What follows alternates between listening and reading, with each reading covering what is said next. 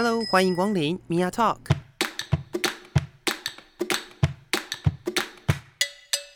每个人都是有趣的书，有着独一无二的故事。一杯咖啡的时间，与你分享生活点滴。Hello，各位亲爱的朋友，欢迎收听 Mia Talk，我是 Mia。我们今天在节目当中呢，要来聊一个我觉得蛮严肃的议题。那聊严肃议题的部分呢，就一定要邀请到贝谷二人组对 Alan 来到节目现场就。是严肃方面的专家，对，你是全台湾最严肃。对全台湾最严肃的 podcaster。好，OK。如果大家有兴趣的话，也可以去搜寻“臭嘴艾伦”，然后去听听看 Alan 的节目里面都讲些什么。嗯，就是很有营养的东西。OK，没有我这么生硬，呃呃，不是生硬，是听得会让你很硬啊，不是 拳头硬。拳头硬，生气。好，OK、嗯那我今天真的认真的想要聊一个，我认为我最近在看新闻上面，我自己都觉得很荒谬的议题。哦，但在其实在聊天之前，嗯，我先讲我要讲什么。我要讲的是那个异常的，就是战争，一场的呃立法委员之间的那个叫什么？情欲战争哎是吗？没有情欲啊，啊，就是就是不是不是我的菜，不是你的菜。对，没有情欲，对，它就是一个议场上面的全武行。嗯对，对，那这件事情呢，这是我今天特别想要讨论的事情。嗯但是在真正进入讨论之前，我想要先讲一下，就是有人收听我的节目，然后给我一点回馈，我觉得这个回馈很好玩。好，你说，我想听。就这个回馈，就是他跟我说，嗯，我每一集的节目都在分析贴标签这件事。就是我很认真在分析贴标签这件事情，就是我让我让每一集，嗯然后都会一直不停的告诉大家说，就是不要贴标签。哦，他听完你的从第一集到现在对，的感想。前两集可能没有，前两集是为什么要做 podcast？啊，对，帮自己贴标签。对，请大家知道我是 podcaster，对，我的标签是 podcaster。嗯对，但是我我回想了自己在做这些节目的时候，我我就听到他这样子告诉我，我其实是蛮开心的。嗯，有因为我知道听得懂你在做什么。对，终于有人知道为什么我想要这样做，嗯，让大家知道这个世界其实很多元的。然后在这个世界上面有非常非常多的可能性哦、不是说你今天出生下来，人家觉得你应该是怎么样，就是怎么样，对，或者是说呃，可能呃，不管是你认为自己应该是怎么样，嗯，对，很多时候标签都是人定出来的嘛。对，然后这些标签也有可能会形塑了一些社会上面的层级，比如说嗯立法委员可能是在金字塔的顶端，哦，所以他们在议会打架的时候都不会有人出来拉扯。啊，对，因为就是就有点像金字塔顶端人在内斗，所以旁边人也也只敢看热闹，不敢靠近。是，就跟我们一样，我们每嗯天、不是每天啦，就是固定的一段时间都会看到新闻媒体上面会有立法委员在立院里面全武行。丢水球，啊，对，最近最近很红，就是丢水球。对，但是我要讲的不是丢水球的问题啊、嗯我要讲的是在议会当中呢，我们常常会提到就是碰撞。肢体的接触碰撞。对对对，肢体的接触碰撞之间，然后又要就会回到就性别的问题哦。，对，那最有名的一件事情，莫过于范云委员他被陈雪生委员用肚子撞了，冲撞。没有到冲啦，就是撞啊顶就是顶他顶撞他。然后呃，重点是范云委员有回应，嗯。有跟他说，嗯，你这样子是性骚扰，你可以不要这样做吗？当下，当下，嗯。然后他当下的回应是嗯，用肚子撞又不会怀孕。我听得很生气。我我我觉得我听的也是很生气。嗯然后这件事情其实从头到尾也不是从头到尾啦，这件事情我我看到的讯息是从范云委员他在脸书上面他的一个声明。嗯对，那我同时间呢也看到了，呃，在这个声明出来之后，有很多的声音哦、嗯可能是呃蓝营的委员或者是蓝营的人，他也提出一些意见，比如说呃你怎么不去照照镜子，或者是呃有的人会觉得说，呃你既然要来跟人家冲撞哦，就不要怕被撞嘛。哦，你既然来到立法院，就不要对对被撞，对对对对对，好，那讲出那个既然你来冲撞，就不要怕被撞的委员呢，在呃前一阵子也发生了一些事情嘛，嗯。比如说呃他也啊陈玉珍，OK，对，我想说你的包袱，你怎么会有包袱？没有，我我刚刚才我刚刚才在想到他的说我到底需不需要讲名字呢？我觉得要。那我现在就不要称谓了，对，我就直接讲名字好了。如果我知道名字的话，啊，我我不知道名字就算了。嗯，就是呃，陈玉珍的状况，就是他也曾经因为他在呃占领主席台的时候有压过压过蒋蒋万安，对对那这件事情也被人家拿来讲。嗯，但是冲撞这件事情是可以合理化所谓的骚扰或者是肢体上面的接触的嘛？嗯。我觉得它是一个很荒谬的事情。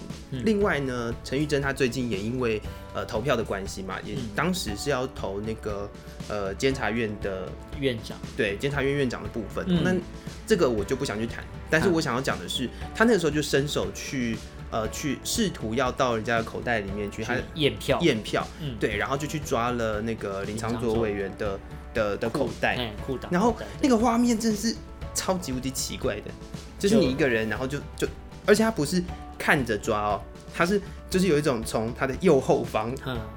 就是如果你今天是我今天有个很明确的目标，嗯，然后我要去伸手去去抓那个东西的时候，你会正着这样抓吗？对，但那个画面其实它是有一种我知道他在我后面，所以我要用用我的手去捞，啊，对，那个那个捞的感觉是非常奇怪的。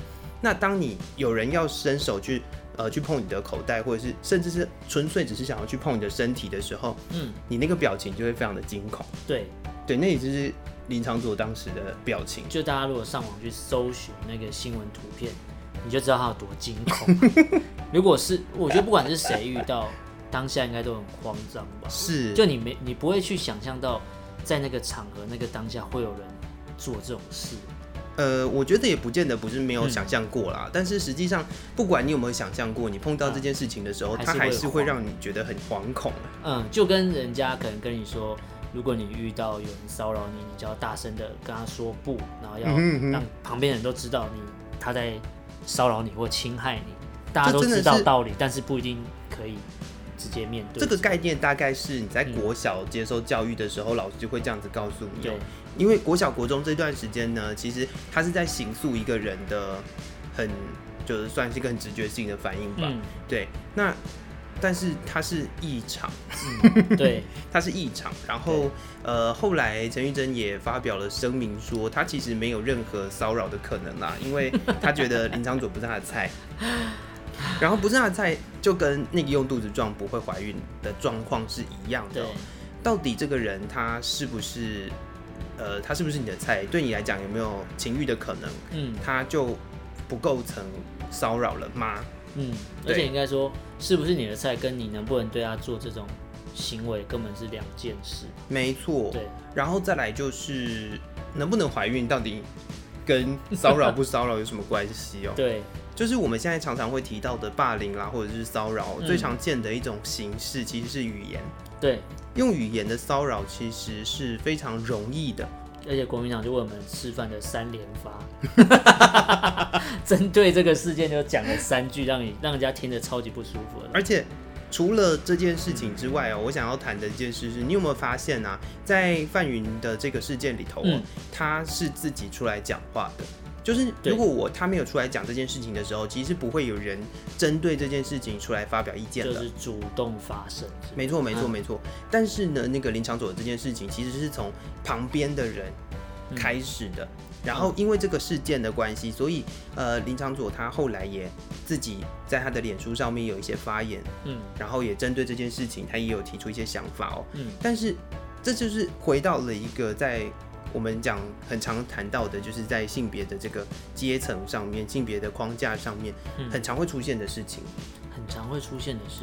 对，就是一个女性如果在被骚扰的时候，她不自己出来发声音的话，很少人会愿意去帮她发声。为为什么？不知道哎、因为在这个就是以我现在目前看到这么多的案例，或者是嗯甚至是我们从以前到现在，你可以去理解一件事情是，呃，大家都会认为男性是主动的，女性是被动的。对，那被动它其实就是在一个比较呃没有办法去去伸张的一个状态之下，哼就它它它有一种比较像是领导跟应该说压迫与被压迫的关系。嗯，对，那如果说他今天没有出来讲话的话，其实我我认为啦，也不太会有人会出来为这件事情去说些什么。可是这样蛮奇怪，就是受害者或是被侵犯、被骚扰的人，然后不会有人帮他讲话，却还要自己可能已经蛮不舒服的，然后自己还要站出来替自己被可能被骚扰、被侵害的行为，还要再还原一次，就等于说你要再重新再回想那个画面，是，我觉得蛮这这这行为蛮蛮奇怪的。嗯，大家如果有兴趣的话，我觉得有推荐一本书，嗯它叫做《沉默的岛屿》。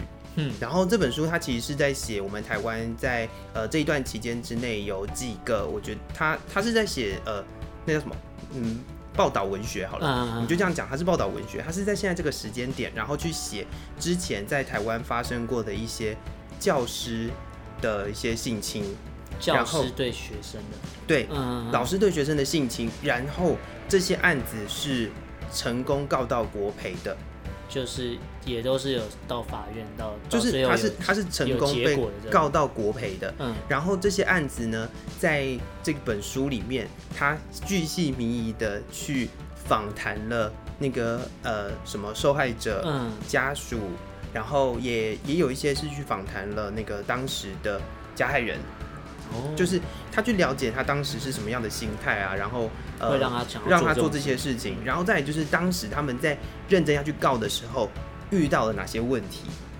你说被害者要针对，有点像，因为老师之于学生，就是像你讲的，有可能权力关系阶的问题级或权力关系，所以不管是自愿或是非自愿，但这一层关系套上去之后，就会让事情变得很，应该说，呃，如果以传统一点的家属，呃，传统一点的家庭，然后比如说啊，老师怎么可能会对你这样？不要啊，乱这是一种嘛，就是嗯老师怎么可能会对你这样？对另外一种就是，呃，那个老师是为你好，对，老师帮你呃补习啊，是为你好啊。对啊，那这也可以套回我们之前很有名的一部小说，嗯叫做房思琪的啊，我知道，我知道秘密乐园。之类的，我有点忘记我忘记他名名字了对，那房思琪的故事其实也有点类似这样子的状态，嗯，但是我们今天讲的是异常啊，嗯。就是异常，它可能没有真正很明确的呃阶级的问题或者是压迫的问题，嗯。但实际上在性别上面，你也是可以看得出来会有这样子类似的状况。嗯。虽然说不是只有女性有可能被骚扰，嗯。对你回到林场主的状况，你也会知道，其实是男性也是会被骚扰的。嗯，纵使人家觉得呃不会怀孕，纵使人家觉得你不是我的菜，或是也不去照照镜子。对，但实际上他就是骚扰啊。对，就这些行为，他就是骚扰。嗯，然后不管你后面讲了什么，要去合理化他，我觉得都是没有意义的。是。嗯那就好比人家有人觉得说，呃，被性侵害的人为什么要穿的这么暴裸露？裸露啊，对对对对对，你勾引我啊之类的，这就跟让我有欲望啊，嗯，你为什么要把钱放在桌上，让人家有让人家来偷对，啊，这是一个很荒谬的思感觉那句话维，既视感很重，是不是？你从小到大都被教育成这个样子？就是自己的贵重物品要收好啊，乱放不见了，然后帮你找，怪谁？对对对对对，嗯就是大家会觉得说，呃，检讨受害者是一个比较快的方式。对，对，所以呃，现在大部分的人都会尽可能的嗯试图要客观一点去分析这个结构的问题，嗯，但是实际上检讨被害者还是最快的、啊。哦对，因为应该说是可能事情已经发生，嗯然后你看到事件就是那样，对啊然后你，可能也不会想花时间去了解。呃，加害的人为什么要这样做？但是被害人已经可能出来指控干嘛，所以你就会觉得，然后就会一定会有媒体或什么就会说什么当时他怎么样怎么样怎么样，嗯会去一定会去描述到这一段。对，比如说当时在当时什么夜归啊，他穿着什么短裙啊，是。然，后当时呃老师碰到他的时候，他没有反抗绝啊，对，然后没有表示不开心，一定会错讲这种东西，没错没错。所以在这个今天提到的这两个事件，嗯。诶，我们今天提了几个？三个，好，不管，嗯。反正这这几个事件里面呢、其实我们都可以看到说，骚扰其实无所不在。对，然后，呃，我刚刚啦，突然间冒出了一个想法，嗯。就是在当时范云他提了这个这个状况的时候、哦，嗯，然后陈玉珍就说，嗯。他说，呃，要来一场就不要怕被撞嘛。然后他也提说，还是说范云可以去一下金门，金门。然后去做什么？哎，什么就是教导他什么战斗战斗技、嗯战斗精神、战斗技巧之类的。，对，就我脑海里面浮现了一个好玩的画面，就是陈玉珍到底知不知道范云是谁？我觉得他不知道，就是他不了解人家的你们知道背野百或者是人家的专业在哪里。就是范云他的状态，他其实是学运出来的。对，然后他在当时也可以，好，我们就这样称之称之为学运领袖好了。嗯嗯嗯，他在那个时候的野百合运动，嗯他的学运就是他是他是他是算中间的精神领袖。嗯，那他真的是没有看过场面的人吗？不可能。对啊，他那个时候因为学运的关系，那他也真正的呃透过就是这样子的一个学学生的运动，然后、呃认真的让总统当时的总统也愿意去正视这件事情。对，对，所以他真的是一个没有没有进过现场，没有到过现场，没有去跟人家冲撞过的人吗？我不相信是如此。嗯，只是问题是我们太多的机会会去合理化一些人家不正确的行为。嗯，对我觉得这个合理化是很荒唐的。你说陈玉珍讲的，对啊，我觉得不管是谁啦，嗯嗯就算是陈雪生讲的话，嗯或者是陈玉珍讲的话，嗯，不管是谁，你在做一件事情的时候，你都要去考虑到别人的身体自主权嘛。对，对，那如果讲最最基本吧。对啊，这是一个很基本的问题。对，到底是受过什么样的教育，会讲出 这种？我觉得只要有受过教育，就不会说出来的话。就是都二零二零了，怎么还会听到这种是远古时代的东西？对，如果你今天讲的是，比如说什么，呃，我之前提过那什么女性要回归家庭的这种话的时候，你还会觉得它是有什么社会包袱，你知道吗？但是，但是这种什么没有，嗯，就是用肚子装又不会怀孕的这种状况，跟骚扰本身本来就是很大的区隔啊。所以你看，当那些人讲出用肚子撞又不会怀孕，他就是代表这个人与生俱来就一直在骚扰人家。对，他就觉得只要 只要这个事情不会对你造成，比如说，好，他真的没有所谓的插入与被插入的状况的时候，就他是法定上的性侵或是性交，他对就觉得这不算。对，嗯，那这件事情凭什么不算？那那些用言语霸凌别人、用言语骚扰别人的人，他们都会判假的是吗？啊、而且你刚才讲到言语，我就想到我们是有讨论到一个问题，嗯，就是你在讲男生女生的时候，比如说你对男性，你不会想不到任何那种词。哦，你说前几天我很认真的、很认真的问，就是我们在隔壁，就是洗澡聊天的时候，对你问了我别人会不会觉得我们两个一起洗澡？没有，我们中间有个隔板，是刚好你在洗澡，然后我走进来，你可能听到我穿拖鞋走路的声音，我走走路的声音很明显好。随便啦，没有人啊要这这这么细节没有那么 detail。重点是那时候你问了我那个问题，我思考了很久，我真的想不出来。这个问题就是呢，嗯如果你能想到一个跟性有关系的算骂人的话，贬义词，然后贬义词，嗯然后放在男性身上跟放在女性身上的话，你可以想到多少骂男生的话，然后或者是他能够有多难多难听，对。然后你你那时候讲什么？耳男、耳男、痴汉、痴汉、肥宅，肥宅、哼，耳男、痴汉、肥宅跟外形很有关系。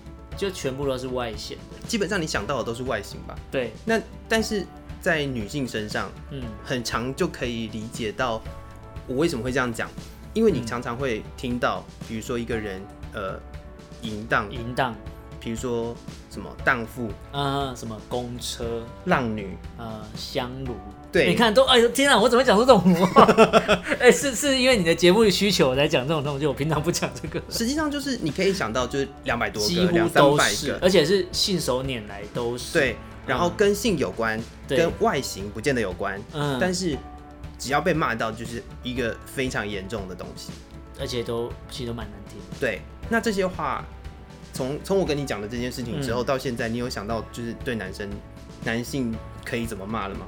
嗯，我没什么傻屌，拱叫，不是，因为就几乎你几乎就是呃，我不知道哎、你你你问我问我的那个问题到现在我还是想不到，就是可以用什么方式来骂，对不对而？且可以骂到很难听，我我创造不出这种词哎、而且又回到我、嗯。我我在讲这件事情的时候，我脑海里面其实有想到了，嗯。呃，你在讲的这些骂男生的话、啊，都是外形。啊，所以如果对说他今天成就了一个状态，叫做人丑性骚扰哦人帅真好。啊啊。的这个状态的时候，那是不是人帅的人去做一些不合理的行为的时候，就可以被合理化了呢？啊。哦，这个就像之前有一些什么网络男宠，嗯哼，然后诈骗、骗财骗色，哦，对啊，然后有人就会说什么啊，什么长得帅，然后难怪那个骗那么多啊，长得丑什么之类，就还是会都会套用在这个东西啊。就是你的长相这件事情是可以被拿来讲的，但是男性的性嗯，是很难被骂的。好像真的，嗯，我真的想不到什么厉害的词。是不是？可是女生你就真的可以讲很多哎，而且跟她外形一点关系都没有欸。这算是从以前的人累积下来，跟你耳濡目染，跟你从小生活环境听到的几乎都是这种词。而且我不知道我是不是我我记得我有讲过，可是我不知道是哪一集了。我也是跟你聊到，我说你所有很不好听的一些坏的词，嗯，都是女字边，哦，对对对对对对对吧？我记得我跟你聊到这件事情，表奸、啊表，对不对对？那这些话这些话语都在别人，就是我们平常使用中文的时候都会看到，都有可能会从呃一些人的嘴巴里面讲出来。对，但是这些话到底就是他他挂了多少东西在上面，多少多少就是性别的千古的罪在身上。对，而且还这个字还会沿用到现在。没错，没错，没对。错。然后我最近呢、我在看嗯。一本书，它是那个何春蕊老师写的嗯《豪爽女人》。哦，豪爽豪爽那个，对对对对对对对啊啊啊啊，就是我们讲豪爽这个词哦、啊听起来就是那个叫什么，嗯，有点侠女的风范，那个豪爽，啊知道吗？对，就是对。对对对，侠客，对对对，那嗯。这本书好像是一九九四年写的，哇，蛮前卫的，就是他他在那个时间点，在那个时间对对对，点在那个时空，然后写了嗯这本书，然后这本书，呃，我在看的时候，我其实蛮蛮冲击的。对你现在看觉得还是很冲击。对，对嗯我来讲，就是它里面有提到我，就是在好我们讲很生活化的部分，嗯，我记得我有跟你们分享过，就是那个尿尿这件事。尿尿这件事，对，就是男性的小便跟女性的小便，女性的小便感觉就是一个很脏的事情，男性的小便就是可以随地做的事情。你说男生可能今天找不到厕所，对随便找地方就尿，人家也不会觉得他怎么样。对但女性一定要找到一个可以遮住有这什么东西。对对对对嗯对，然后呢，在至于就是小便这件事情的话，就是他在男性应该说小便这件事情，它有一个很性的一种紫色。比如说，我们常常会看到有一些呃有一句话叫做什么“你那郎棒球转贵 K，哦，老狼棒球地丢 A”，啊对这种东西，然后就会套到跟性有关系的一些词汇里，有点白痴。是不是？是不是？是不是？是不是被我这样讲了之后，你有没有你有没有突然间觉得，Oh my god？对，这也是我觉得我从头到尾都没有办法想象，就是为什么会针对于男性，他要把性这件事情跟小便可以结合在一起，嗯，但对女性来说，其实小便它就会变得好像是一个，嗯，很很脏、很害羞，嗯，然后不能拿出来讲。对丢对对对对对对，嗯或者或者你不能，也不是也不是说不能拿出来讲，或者是很丢脸啦，嗯就是也不会有人去提它啦，不会就是不会有人主动去提这个。到底谁会？拿来讲嘛？嗯，对啊，对啊，啊，对啊，实际上就是如此啊。但是嗯说回来，这一整件事情，其实它都是形塑的一个，就是我们现在目前在社会上对于性别之间的一个关系的一些刻板印象。所以应该说，男性跟女性遇到一样类型的事情的时候，男生还是相对的占优势，对，我只能这样讲，嗯，而且那个优势是非常大的。就以今天这两件事，嗯然后当嗯事人谁先关注，或是谁帮谁讲话，或是自己出来讲话，这个就知道你刚才讲的优势在哪里了。对啊，对啊，嗯所以呃，现在我觉得啦，在现在我们认真在推性别主流化的时候，嗯，其实就是要去泯除这些，就是目前所占的这个优势地位。你说目前，可是这些委员嗯哼，他还是会有比例的问题。一定是这样子啊。嗯所以呃，有一部分的人认为啊，嗯哦，我们我们我们刚刚这里可以举一个非常好的例子哦，嗯，就是不是身为女性就一定有性别意识，哦，我知道你在讲谁。不是我们刚刚我们刚刚已经讲完了嘛？嗯，对，我们可以从这个状况之下，对了解不是身为女性就一定有性别意识，嗯，但是也可以了解说，如果今天哦。呃，这个这个这个话题我没有跟你讨论过，但是我曾经在我们课堂上面跟呃研究所的同学、老师们提过，嗯就是大家在聊为什么有一个比例的问题。比例的问题。对对对对对，嗯就是什么女性不能少于三分之一吧？哦，我记得好像是这样就是那个什么什么，就是性别主流化政策啊之类的。对对对，嗯所有的委员在性别主流化政策底下哦，他有一个要求，就是不能够少于三分之一。哦，女性不能少于三分之一。这好像就是一哎、开始，它不是女性啦，它是任意性别不得少于三分之一。哦，可是像那个什么当初的内阁名单也是这哦，那是内阁啊，那就是也是也它不是有这个规定，但它不是委员会。啊所有的委员会在成立的时候，它都必嗯须要有这样子的一个要求。哦，嗯对，然后任意政党嘛，就是你的政党进入的时嗯候，所以它一定会有呃委员不得少于女，就是任意性别不能少于三分之一的状况。嗯所以在不分区，嗯你会发现不分区的立委哦，如果第一个不分区的立委，如果第一第一个进去的人是男性的话，嗯二三一定会是女性。啊，对，因为如果我们讨论过这个问题，对，嗯所以所以他一定会有一个女性的位置在里面，嗯，但是不是？但是我们那个时候在讨论的是，不是所有的女性都有性别意识，那为什么要去限制性别的问题？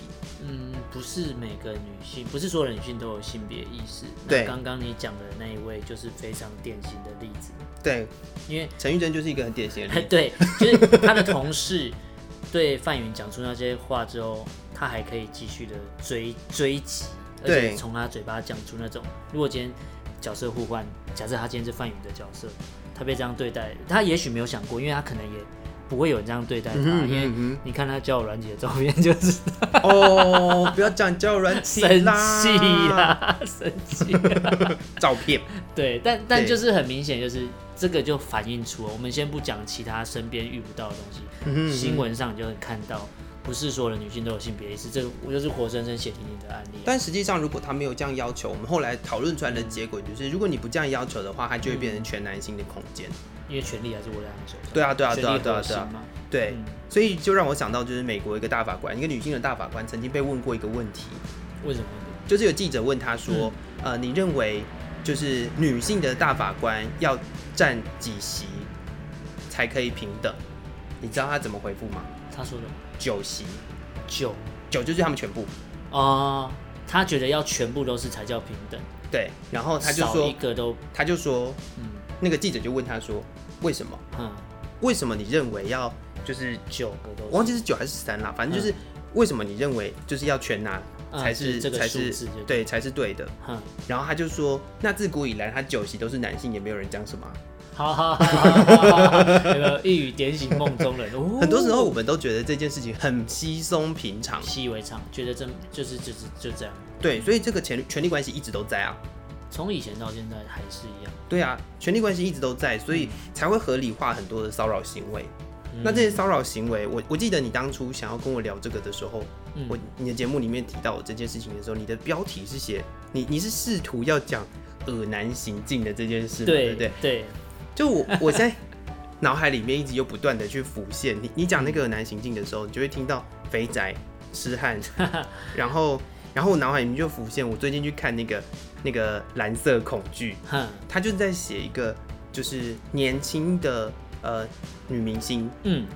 就是女歌手，嗯。然后她被呃就是那个叫什么嗯追随者嗯。的一些行为，嗯。然后呃一些就透过压力的关系，嗯。然后就就进入了一个很可怕的一个算人格的分裂啦，或者是嗯。它里面提到的很多很多部分都是呃所谓的恐怖歌迷，恐怖歌迷，对，嗯。比如说他从什么当歌手，然后跳入就进入到演员的这个角色的时候，就有人传真跟他说你是什么背叛者，哦，就类似这样子的他们只接受他是歌手，就类似这样的行为，啊但是这样的行为他因为画了一位长相很扭曲的男性，嗯。然后是就是他要让我们觉得就是他。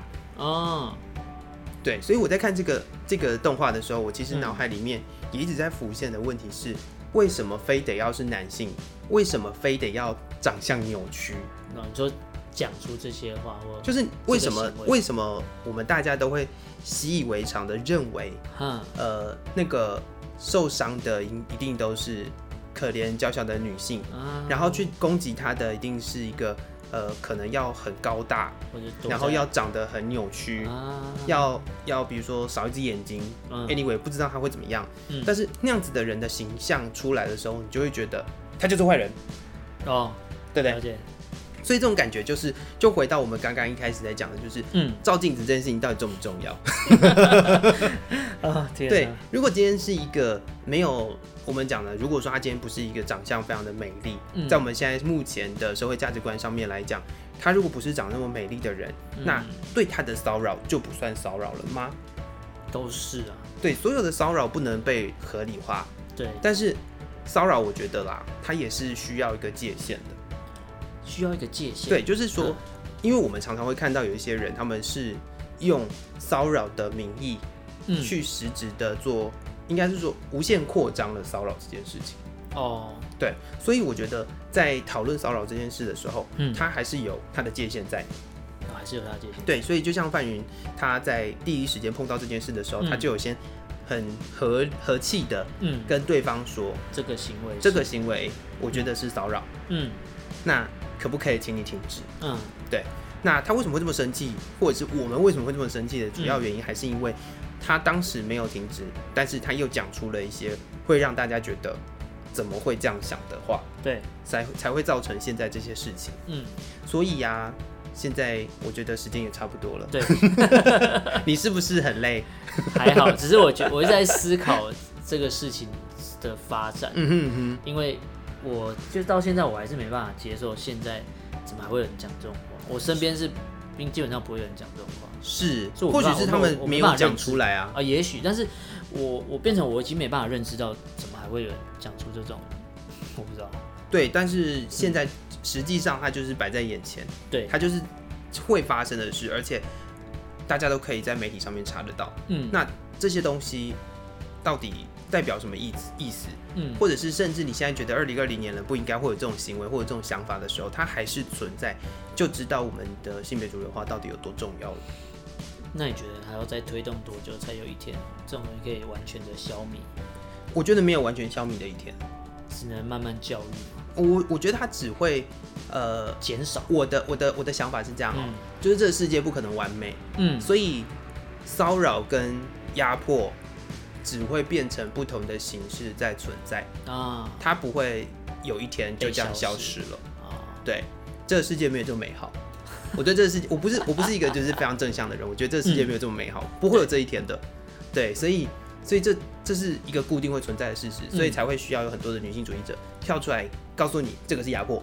哦，对，所以了解，所以我们的研究很重要哦，我知道，我非常支持你们。啊。不是不是不是性别研究，大家就听不懂你在讲什么哦、那。就是女主义者非常重要，就是压迫与被压迫之间的关系，其实是呃不管在什么样的时空都有可能会发生的。对，对，所以这些事情呢，呃，我一直不停的在这些节目里面一直在讲这些什么贴什么贴标签啦，嗯。或者是甚至是压迫的问题，就是要让大家知道说，在任何的时空状况之下的任何一个行为，你都要去思考这个行为我做了有没有压迫到别人，嗯，我做了有没有侵犯到别人，或者是我们要去思考你看到的这件事情，它是不是一个权力关系下的产物？啊，好艰涩哦，怎么办？不会，可是这这确实是要思考的方向。对啊，所以所以如果大家对于我的节目或者讲到这个地方哦，有一点点的想法的话，也欢迎都可以到我的脸书粉丝专业用声音说故事。虽然今天我们没有说什么故事，但是是啊，我觉得这这这这也是故事。对啦，事实上就是这样。嗯那也可以跟我分享，然后或者是你有什么不一样的想法，我也希望大家有不一样的想法，可以多多的跟我分享，然后我们可以来讨论。嗯那各位朋友如果有兴趣的话，也可以搜寻“臭嘴艾伦嗯，对，”，听艾伦的节目，我那一集就谈的类似的主题，但是我们谈的比较 就没有这么艰涩。也不算，就是不同。你这是有点，我就是站在一个我就是要讨论，但你是有教富性别有分析的问题富有教育意义的啊。我我是纯粹是情绪发泄。好，那今天也非常感谢 Alan 来到我们节目当中，嗯，那也谢谢各位听众朋友的收听 Mia Talk，我们下次再见喽，拜拜，拜拜。